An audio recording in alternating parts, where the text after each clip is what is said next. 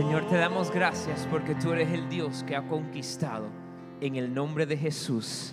Amén y amén. Pueblo, da un aplauso al Señor en esta mañana. Ustedes que están mirando en casa igualmente ahí, dale un aplauso al Señor porque servimos un Dios fiel, un Dios que nunca falla, que nunca ha fallado y que nunca fallará. Amén. Gloria a Dios por su grandeza, por su bondad y por su fidelidad. Amén. Gloria a Dios. Pastor José, si me ayudas un momentico aquí a la... Gloria a Dios. Santo es el Señor.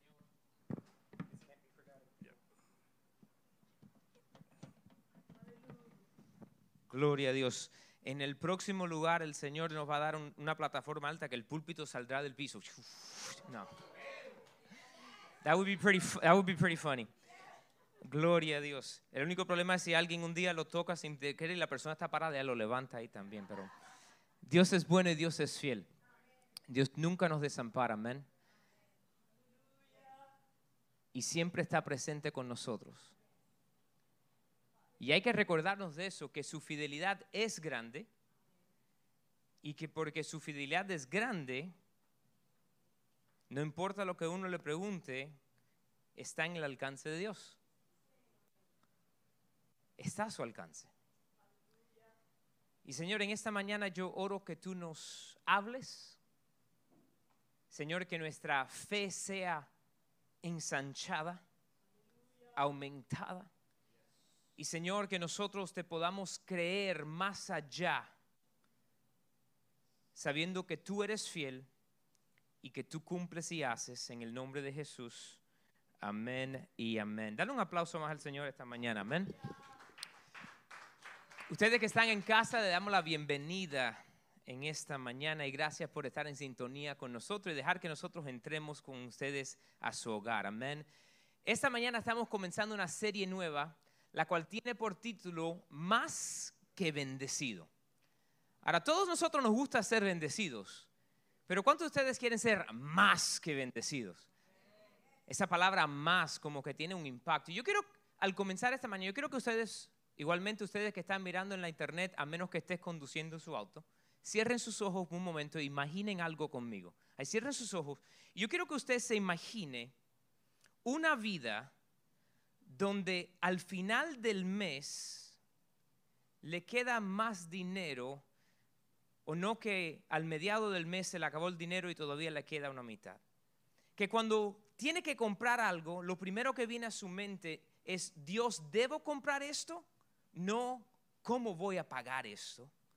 Donde podamos caminar en paz, dormir tranquilo, donde podamos el, highlight, la, la, parte buena de nuestros días es que cuando comenzamos o caminamos por el supermercado y vemos una persona necesitada que está ahí contando cada centavito, podamos ir hacia ellos y bendecirles y decirle, Dios te da esto en esta mañana, lo que sea. Cuando nos imaginamos eso, yo quiero que lo piense un momentico, ¿no suena bueno? Ahora, abran sus ojos. Yo quiero decirte, esto no es la vida de una persona con mucho dinero. Es más, usted se quedaría atónito de la cantidad de personas millonarias y billonarias que se suicidan cada año. Esto no es la vida de una persona que se sacó, la lotería. Es más, han hecho estudios que la mayoría de la gente que se gana la lotería en medio de cinco años han declarado bancarrota otra vez. Eso no es algo que uno dice, yo lo imagino, pero ¿cómo va a suceder? Esa es la vida de una persona que es buen mayordomo de aquello que Dios le ha dado. Buen mayordomo. Hace dos años atrás nosotros hicimos una serie la cual tiene o tuvo por título Una vida de bendición. Fue basada en el libro de Pastor Robert Morris. Todavía nos quedan unos cuantos de estos. Si nunca lo ha leído, adquiéralo y leer porque va a ser de bendición para ti. El, el enfoque de esa serie fue la generosidad el vivir una vida generoso. Y este, esta serie, Más que Bendecido, salió de otro libro que escribió Pastor Robert, que se llama Más que Bendecido, donde él empieza a hablar acerca de que cuando habló de una vida de bendición, mucha gente venía y le decían, pastor, déjame decirte, yo, yo empecé a hacerlo, pero no me funcionó. Yo empecé a diezmar, pero no me funcionó. no haz esto, lo otro. Y lo que cayó en cuenta, lo mismo que yo he escuchado muchas veces de personas, es que no están diciendo que no funcionó, lo que están diciendo es que no lo hicieron bien. Y le voy a decir por qué. Hay dos piernas sobre las cuales se para una vida de bendición. Dos piernas. La primera pierna sobre la cual se para una vida de bendición es la generosidad. Pero la otra pierna es la mayordomía.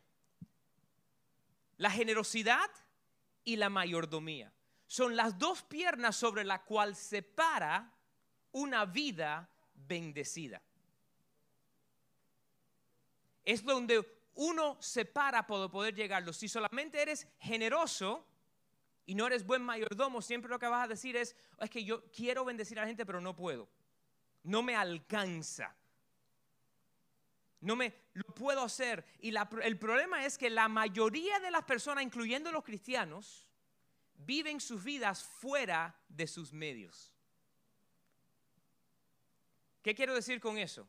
Si ganan mil dólares a la semana, gastan mil quinientos. Eso no es buena mayordomía. Muchas veces nosotros decimos, ah, es que el, Señor no me ha suplido mis necesidades. Y no es que el Dios no ha suplido las necesidades, es que nosotros no hemos sido buenos mayordomos de lo que Dios nos dio y por eso la necesidad nos ha suplido. Porque no somos buenos mayordomos. ¿Qué es lo que significa la palabra mayordomo? Es esto.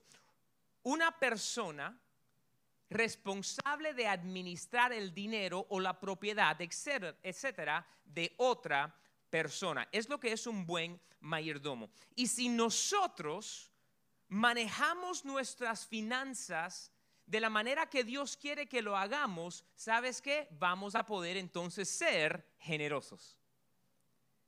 Pero tú no puedes dar de aquello que tú nos tienes.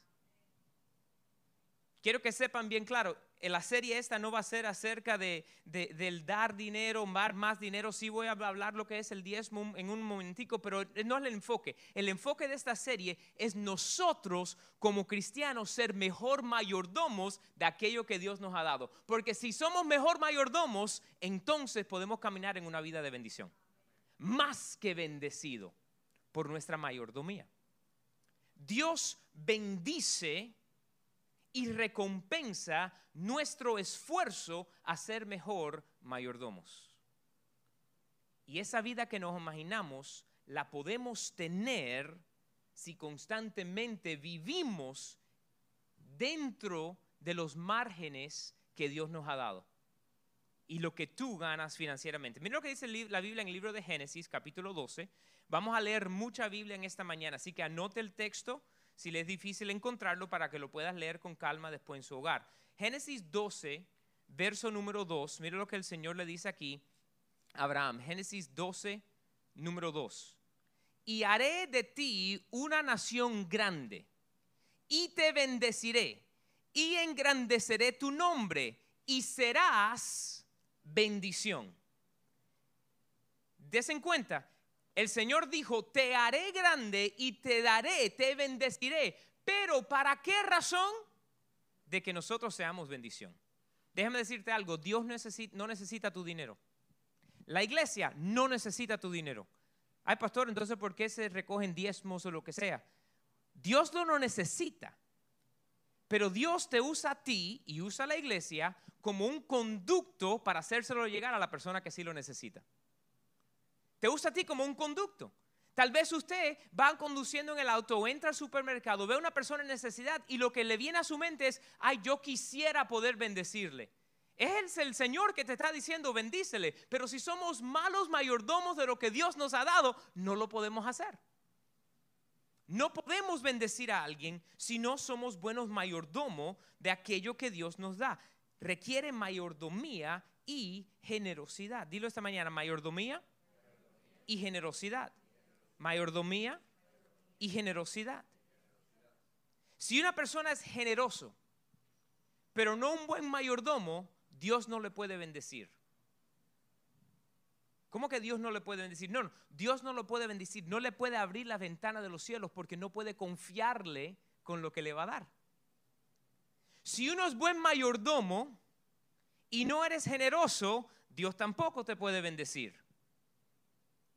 Una persona que es buen mayordomo y no generoso, vamos a decirlo claramente, lo que es una persona tacaña. Y Dios tampoco te puede bendecir o va a bendecirte. ¿Por qué? Porque te estás quedando con todo en vez de ser un conducto para ayudar a otro. Dios bendice al que va caminando sobre esas dos piernas, la mayordomía y la generosidad. Ahora, tal vez usted dice en esta mañana, pastor, ¿por qué en la iglesia están hablando del dinero? ¿Por qué hablas del dinero? Bueno, yo lo voy a ser bien franco. A mí no me gusta predicar acerca del dinero. Bien, bien, bien rara vez. Es más, esa serie que hicimos hace dos años fue la primera vez que yo prediqué acerca de dinero y fue ocho años después que habíamos fundado la iglesia. Pero ¿sabía usted que nosotros hablamos porque el, dinero es un tema en la Biblia? Nadie se ofende si se habla acerca de la fe, la oración, el matrimonio, los hijos. Todos son temas en la Biblia. Pero si se habla del dinero, ¡ah! ¿sabía usted que de las 38 parábolas de Jesús, 16 fueron acerca de lo que es dinero o de las posesiones de uno? 16 de las 38, casi la mitad de lo que habló Jesús. ¿Y sabes por qué? Fue por lo que él dijo en Mateos capítulo 6, verso 21. Donde está tu tesoro, ahí está tu corazón. Donde está tu tesoro. Recuérdense de algo, el dinero no es ni bueno ni malo. ¿Cuánto han oído el dicho? El dinero es la raíz de todo mal. ¿Lo han oído, verdad? Por ahí. No es lo que dice la Biblia. La Biblia dice que el amor del dinero, el amor al dinero es el raíz de todo mal. El dinero no es ni bueno ni malo. El corazón de la persona que lo tiene, ahí es donde está la cosa. ¿Y por qué Jesús nos habló tanto acerca de eso? Porque si tu corazón está en tener más cosas, más dinero, más alcance, solamente tengo que trabajar un poquito más, hacer un poquito más, estamos quitando nuestros ojos del Señor y poniendo la fe en nuestra obra, en nosotros mismos. Estamos poniendo como ídolo el trabajo y el dinero y Dios no puede bendecir eso. Entonces, ¿por qué lo hablamos? Bueno, porque es un tópico el cual tenemos que aprender y nuestro corazón tiene que estar en la manera correcta con el aspecto al dinero. Una vez más, Jesús dijo, donde está tu corazón, ahí, o donde está tu, corazón, ahí está tu tesoro. Génesis 12.2, lo leímos hace un momento. Dios le dice a Abraham, te voy a bendecir y te voy a engrandecer para que seas bendición. ¿Quieres vivir una vida más de bendición? Anota esto en esta mañana.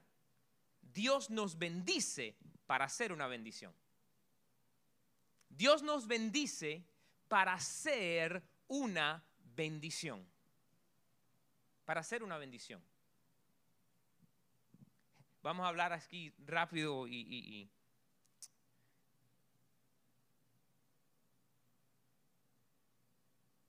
yo no puedo confiar a alguien en lo natural que malgaste lo que yo le doy. Si yo a ti te doy en esta mañana 10 dólares y te digo, quiero que le use estos 10 dólares para comprarle al almuerzo a tal persona, y tú dices, bueno, con estos 10 dólares, si llevo a la persona al McDonald's y ordeno simplemente del dollar menu un almuerzo, un refresco y una soda, son 3 dólares más los impuestos, me puedo quedar con 6, ya yo no te puedo confiar. Estoy siendo franco, ¿verdad? Porque no fuiste buen mayordomo de aquello que te di. ¿Y qué uno piensa de nuestro Padre Celestial? Él nos bendice para hacer bendición. Entonces, a veces la gente dice, bueno, yo no puedo orar para que Dios me bendiga. Sí, tú lo puedes hacer. Mira lo que dice Primera de Crónicas, capítulo número 4, verso 9 al 10. Lo vamos a leer. Primera de Crónicas 4, 9 al 10. Dice, y Javés, este es el hombre Javés. Hace como 15 o 20 años se escribieron un libro, la oración de Javés fue bien, bien popular. Eh, eh, y dice así, y Javés fue más ilustre que sus hermanos al cual su madre llamó Javés, diciendo, por cuanto dio a luz en dolor. El nombre Javés significa eso, el que causa dolor. Y mira la oración de Javés en el verso número 10. Invocó Javés al Dios de Israel diciendo, oh si me dieras bendición y ensancharas mi territorio, y si tu mano estuviera conmigo y me libraras del mal para que no me dañe, y mejor traducido dice, para no causar dolor. Y mira lo que dice el Señor. Y le otorgó Dios lo que le pidió. Si fuese un pecado pedirle al Señor que nos diera bendición, Dios no lo hubiera concedido a Jabez su oración. ¿Cuál fue su oración? Bendíceme. Ensancha mi territorio. ¿Verdad? Que tu mano esté conmigo y me libres del mal. Su, oración fue algo que nosotros podemos hacer. Es más, Jesús lo modeló. Danos hoy el pan nuestro, ¿verdad? Dánoslo. Bendíceme, provéeme. Ahora la pregunta es esta. ¿Estamos siendo buenos mayordomos de aquello que ya Dios ha dado? ¿O estamos tratando de vivir una vida de acuerdo a lo que todas las otras gente ponen en Instagram? Fulanito se fue de vacaciones a tal lugar, empiezo yo a buscar cuánto cuesta el hotel y ver cómo tengo que hacer para poder ir y decir que yo también fui. Fulanito se compró un carro nuevo, tengo que yo que comprarme un carro nuevo. ¿Sabe lo que estamos haciendo si vivimos de esa manera? Estamos poniendo como Dios a nuestro vecino. En vez de Dios decirnos qué tiene que comprar y qué uno tiene que hacer, estamos dejando que el vecino, la otra persona, nos diga qué es lo que necesitamos y qué tenemos que comprar. Quitamos a Dios de su posición. Quitamos a Dios de donde Él tiene que estar.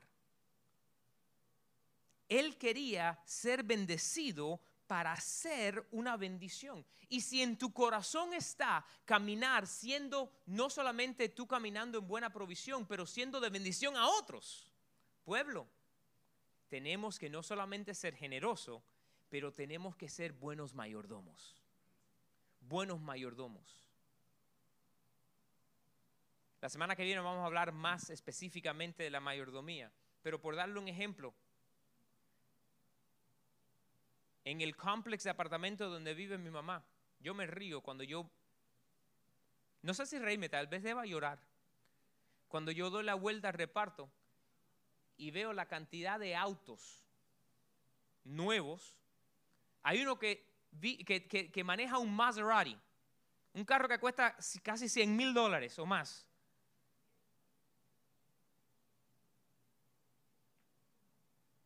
Seguro que paga más por el auto que paga de renta. Y es lease, quiere decir que nunca es de ellos. Y después dicen, ay, no sé por qué no me alcanza el dinero ni para comprarme un hamburgues. Porque somos mayordomos que hacen mal con lo que ha sido dado. Ahora, tenemos que entender algo muy, muy claro en esta mañana. Y quiero que anotes esto eh, eh, eh, esta mañana. Todo le pertenece a Dios. Si uno pregunta, bueno, ¿a quién le pertenece? Le pertenece a Dios. Cuando uno empieza a ver que todo le pertenece a Dios, ya no te cuesta dar algo porque sabe que no es tuyo. No es tuyo. Tal vez el papel de la, e, el dir de tu casa dice tu nombre. Servimos un Dios que deja que mientras que estemos en la tierra le pongan nuestro nombre al título. Pero no te pertenece a ti, le pertenece a Dios. Te lo voy a enseñar en la palabra. Mira lo que dice la palabra de Dios en el libro de Salmo, capítulo 24. Vais a Salmo, capítulo 24, verso número 1. Salmo 24, 1. De Jehová es la tierra y su plenitud, el mundo y los que en él habitan. Todo es de Jehová. Todo. Cuando uno empieza a ver que todo es del Señor, le da la libertad a ser generoso. ¿Por qué? Porque no es tuyo. Es del Señor. Y te está usando a ti como un conducto, un vehículo para dárselo a otros. ¿Y sabes qué sucede? Cuando uno lo hace, Dios te da más porque sabes que vas a ser buen administrador de lo que te da. Mire lo que dice el Salmo 50. Este, este pasaje es tremendo. Salmo 50, verso 10 al 12. Salmo 50 del verso 10 al 12. Porque mía es toda bestia del bosque, los millares de animales en los collados. Conozco a todas las aves de los montes y todo lo que se mueve en los campos me pertenece. Si yo tuviese hambre, no te lo diría a ti, porque mío es el mundo y su plenitud. Vamos a hablar a los cubanos. Si yo tengo hambre, este es Dios hablando, si yo tengo hambre, no voy a pedirte que me hagas un barbecue. Yo mismo mato la vaca y me la como, porque es mía. Es lo que Dios está diciendo. Una vez más te digo, yo no necesito tu dinero, la iglesia no necesita tu dinero, Dios no necesita tu dinero, porque es de Él. Ay, pastor, pero nosotros compramos nuevo equipo de sonido porque yo diezmé. No, no, no, no, no. Tú fuiste fiel al Señor, está bien, pero Dios es el que da. O sea, Dios es el que provee porque es de Él. Nosotros somos conducto. Nosotros somos instrumento. Nosotros somos vehículo. Pero muchas veces no lo podemos hacer aunque tengamos el deseo por errores en nuestra mayordomía. Mira, vamos a cambiar aquí un momentico eso la cantidad de jóvenes adultos que se gradúan con 100 mil dólares, 200 mil dólares de deudas de la universidad. Para recibir un degree que ni pueden usar para trabajar en McDonald's. Porque hay gente que lo que estudian y cogen como, como, como, bachillerato. Es algo lo que el cual no tiene valor tenemos que ser buenos mayordomos. Yo voy a ser bien franco. La universidad favorita mía es la Universidad de Miami. Los huracanes, hurricanes. It's all about the U. Yo no fui a la Universidad de Miami. Yo fui a FIU. ¿Por qué? Porque ahí me dieron una beca. Y me gradué sin tener deuda. En el aspecto ese. ¿Te estoy diciendo que yo soy mejor mayordomo? No, una de las conversaciones que yo tuve con mi esposa en estos últimos días es, mientras que yo he ido preparándome para esta serie, que voy a ser bien franco, me empecé a preparar para ella en el mes de mayo y las últimas dos semanas exclusivamente he estado simplemente leyendo y preparándome para ella. Y yo mismo le hablé con ella y le dije, especialmente empezando desde allá, tenemos que hacer un mejor trabajo con nuestro presupuesto y mantenernos en el presupuesto. ¿Por qué? Porque si no somos fiel en lo que Dios nos ha dado completamente al 100%, y no estoy hablando simplemente de dar el diezmo, de regresarle a Dios lo que es de Él, estoy hablando de lo que te queda después, ser buen administrador de eso, Dios no, no puede darnos aún más tenemos que entender todo es de Él. Todo le pertenece a Él. Y como todo le pertenece a Él, tenemos que entonces ser buen mayordomo de aquello que es de Él. Lo dije hace unos momentos atrás. A veces, porque nosotros nos paramos, ¿cuánto han dicho este verso? Mi Dios suplirá todas mis necesidades de acuerdo a sus riquezas en gloria. ¿Lo han dicho? Right? My God shall supply ¿Y cuántas veces Dios te ha suplido y viene y te dan un aumento en el trabajo y en vez de usar ese aumento para seguir bajando las deudas o guardando para tener recursos de ahorro, en eh, eh, eh, antes ganábamos mil, gastábamos mil quinientos, ahora ganamos mil quinientos y gastamos dos mil. Seguimos en el mismo patrón y nunca avanzamos. ¿Por qué? ¿Sabe que leí algo? Que como el 70% de personas gastan el dinero que le va a venir en sus impuestos, el income tax, antes que le llegue? Como el 70% de las personas cuando hacen los, returns del taxes y le dice el contador, te van a dar, por decir un número, 4 mil dólares, salen y gastan 4 mil dólares en tarjeta de crédito y la mayoría de la gente, si somos honestos y podemos mirarlo bien, cuando le lleguen los 4 mil ya lo gastaron y lo gastan otra vez. Y en vez de usar los cuatro mil, gastaron ocho mil. Salieron perdiendo. Por mayordomía no alineada a lo que Dios quiere que nosotros hagamos. Una vez más, el dinero no es ni bueno ni malo, pero tenemos que entender que estamos llamados a ser mayordomos. Y muchas de nuestras necesidades, las cuales no están siendo suplidas en este momento, es por ser malos mayordomos de lo que ya tenemos.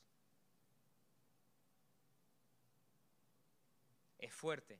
Por eso dije, no me gusta predicar de este tópico, pero es necesario. Y como su pastor, estoy llamado a llevarle a un lugar donde pueda comer de, esa hierba verde. Y si solamente le hablo de tener fe en más y más y más y no le enseño que lo que a veces tenemos que hacer es ajustarnos, no estoy haciendo mi labor y voy, tuviera que darle cuenta a Dios. Entonces, si todo le pertenece a Dios, quiero que anote esto de mañana, tenemos que entender algo. Lo primero le pertenece a Dios lo primero le pertenece a Dios. Es de Él. Le voy a leer tres pasajes. El primero está en Éxodo 13, del 1 al 2. Mira lo que dice Éxodo 13, de verso 1 al 2. Jehová habló a Moisés diciendo, conságrame todo primogénito, cualquiera que abre matriz entre los hijos de Israel, así de los hombres como de los animales, mío es. Lo primero es de Dios.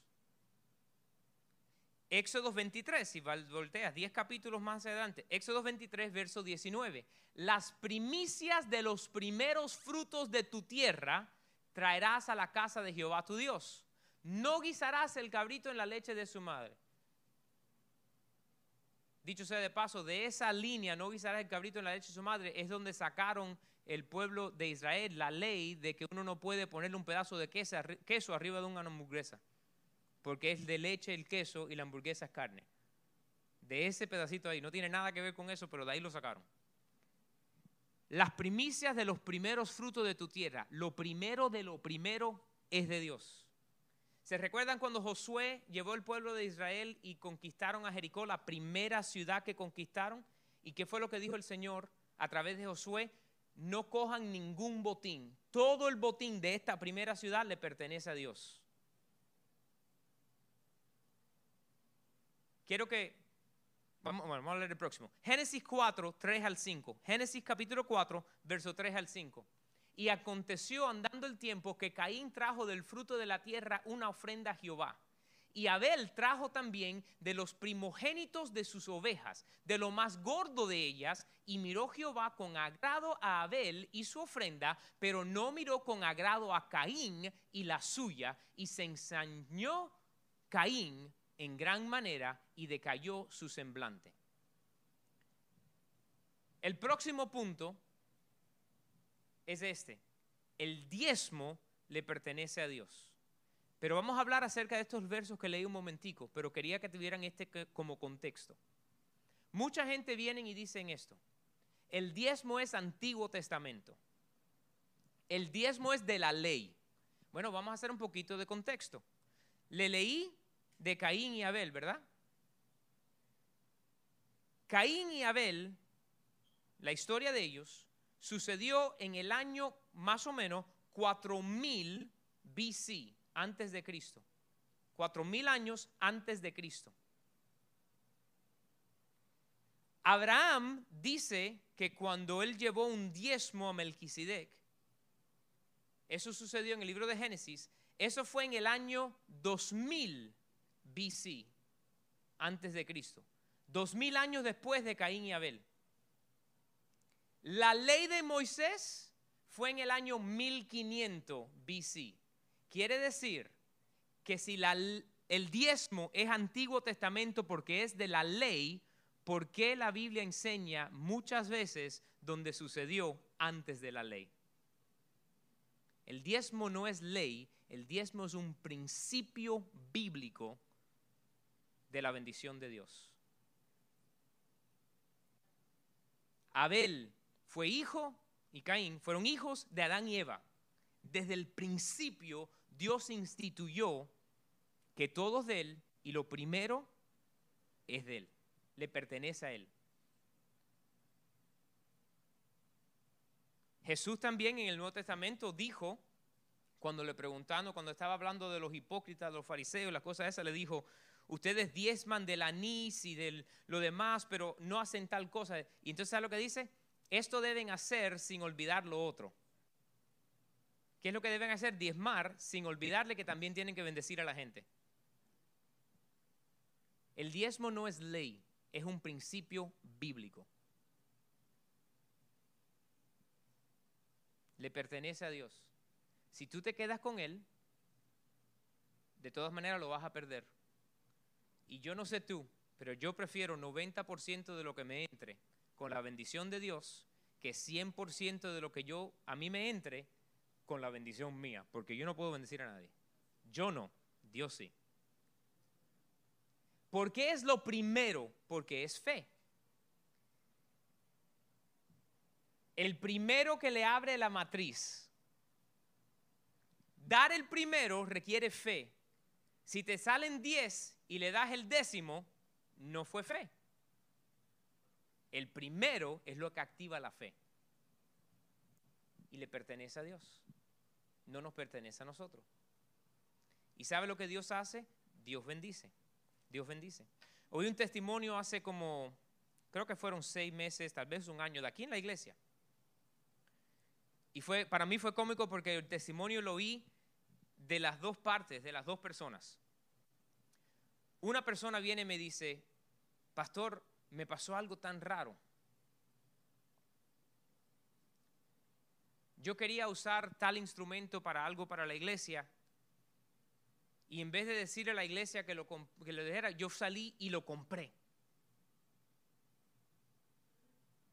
Y cuando llegué a la iglesia el domingo, alguien viene y me dice, el Señor me puso en mi corazón darte esto y le dio una cantidad de dinero en efectivo. Y esta persona me dice, cuando lo conté, fue exactamente lo que yo había usado para comprar tal equipo. La otra persona viene y me dice, pastor, fue tan raro, estaba ahí en la alabanza y el Señor me puso en el corazón, yo siempre voy eh, eh, eh, guardando cada un poquito de efectivo para si tengo que hacer un proyecto, para hacer otra cosa, y el Señor me puso, empezó a decir en el corazón, saca lo que tengas en tu billetera y dáselo a tal persona. Y yo me puse a decir, ay, pero Señor, si lo hago, esta persona va a pensar que estoy loco. Va a pensar que yo estoy haciéndolo porque tal vez tienen necesidad. Que esto y, dice que desde el primer servicio hasta el segundo servicio estaba batallando con eso en la, mente. Hasta que al fin fue y lo soltó. ¿Qué le estoy dando ese retrato? Dios vio que este, esta persona es un mayordomo fiel de lo que Dios le ha dado y le dijo, lo que yo te he dado, dáselo a tal persona que acaba de invertir algo sin que nadie lo supiera y tú lo vas a cubrir. Te estoy bendiciendo a ti para que bendigas al otro. ¿Sabe qué Dios va a hacer? Confiarte con más. Confiarte con más. Uno dice el diezmo, la palabra diezmo en hebreo simplemente significa un 10%. ¿Por qué Dios dice un 10%? Quiero que se den cuenta de algo, es igual para todo el mundo. Esto no es como los impuestos de los países. Si ganas tanta cantidad, te quitan tal porcentaje, si ganas tanta cantidad, te quitan tal porcentaje. No, no, Dios dice el diezmo. Si ganas mil dólares, cien.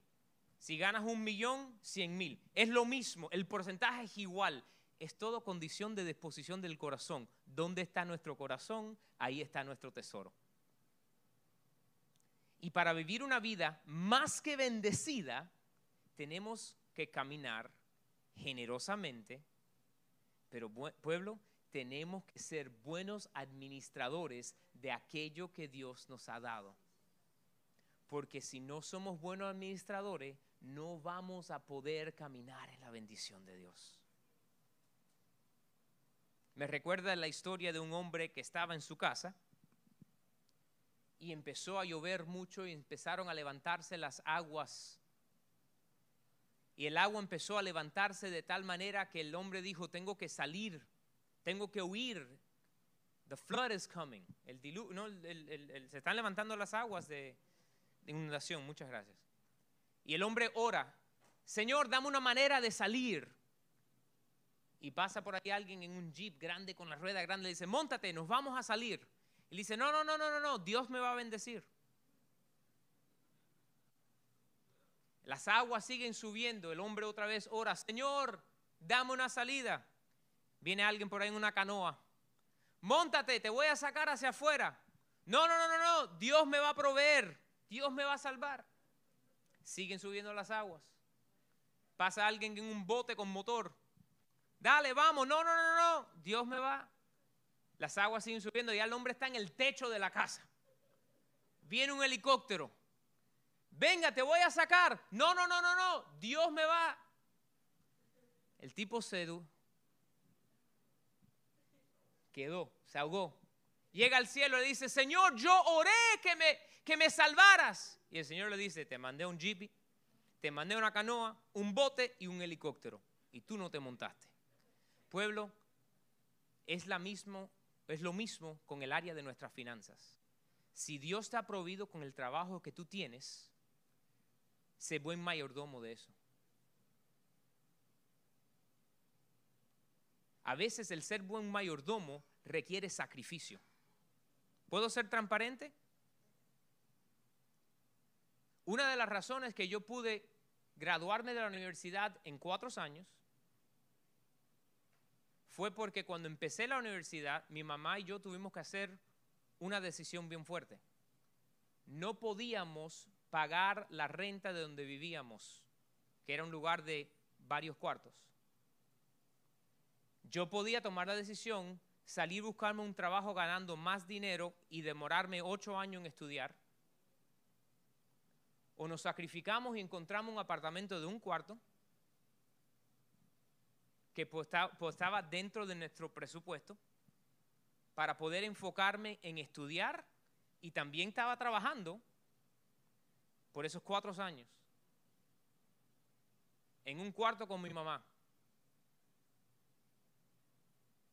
Y cuando me gradué y cogí mi trabajo como maestro y mi salario, four or five times as much de lo que estaba ganando en part-time work, ¿no? Una de las primeras cosas que hice fue encontrar un apartamento de dos cuartos porque ahora estaba en mi presupuesto. Y muchas veces nosotros nos metemos en los mismos huecos que entonces queremos que Dios nos saque y Dios dice, pero yo no te dije que te metiera en el hueco. Yo no te dije que te comprara ese carro. Yo no te dije que te comprara esa casa con esa hipoteca. Yo no te dije que te compraras un wardrobe completamente nuevo.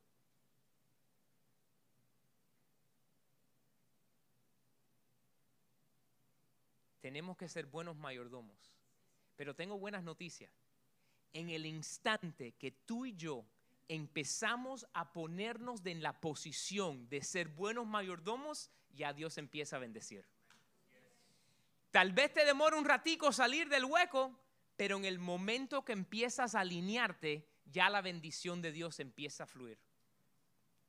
Y ese es el reto mío para nosotros en esta mañana, alinear aquello que Dios nos ha dado, darnos cuenta, Él es el dueño, yo soy mayordomo. Es de Él. ¿Cuántas veces nosotros, por querer ser buenos padres, especialmente a los hispanos, que venimos de padres inmigrantes, que no nos pudieron dar a nosotros tal vez la muñeca o el juguete que nosotros hubiésemos querido. Entonces, ¿qué hacemos? No, no, yo no quiero que mi hija no tenga el juguete. Le voy a comprar todo lo que quiera. Y cuando vives de esa manera, estamos haciendo dos cosas malas. Número uno, enseñándole a nuestros hijos que el dinero todo lo puede. Se le estamos enseñando a amar dinero. No. Y número dos, estamos poniéndonos en situaciones donde estamos comprando y haciendo cosas que Dios no nos dijo que hiciéramos. Pero la buena noticia es que cuando nosotros inmediatamente empezamos a alinear, igual manera que el hijo pródigo empezó a ir al padre, y que dice la Biblia, el padre lo vio de lejos y corrió hacia él. En el momento que tú y yo empezamos a decir, Señor, yo voy a alinear a ser un buen mayordomo y ser generoso porque todo es tuyo y yo soy conducto, al momento Dios empieza a traer la bendición. Y entonces, eso que hablamos al principio que parece un sueño, se convierte en realidad. Y inmediatamente empezamos a ver que se acaba el mes y todavía nos queda. En vez que se nos acabó y todavía queda mes. ¿Por qué?